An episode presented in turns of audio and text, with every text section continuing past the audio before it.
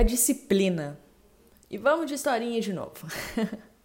eu gosto bastante de ler, e você? Só que no auge da minha adolescência as coisas eram bem diferentes, né? Mas por saber que a leitura é um hábito extremamente saudável e que consumir conteúdo faz muito bem, eu me propus a ler todos os dias uma matéria no jornal impresso da minha cidade. Ficou parecendo que eu tenho 80 anos, né, gente? E moro no fim do mundo.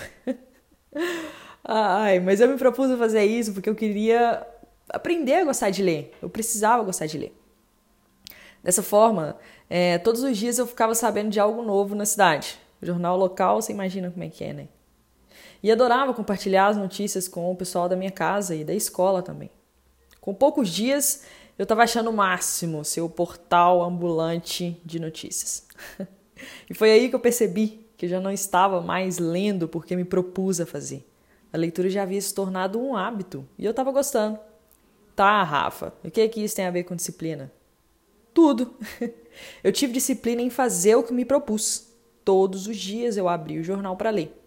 Até que fazer aquilo já não era mais uma meta diária, era um hábito. Hoje eu sou extremamente apaixonada por leitura e devo isso à minha disciplina e ao foco para aprender a gostar de ler. Quando se tem disciplina, você todos os dias dedica um tempo para realizar o que tem que ser realizado. E se você faz o que tem que ser feito para alcançar os seus resultados, você vai alcançar.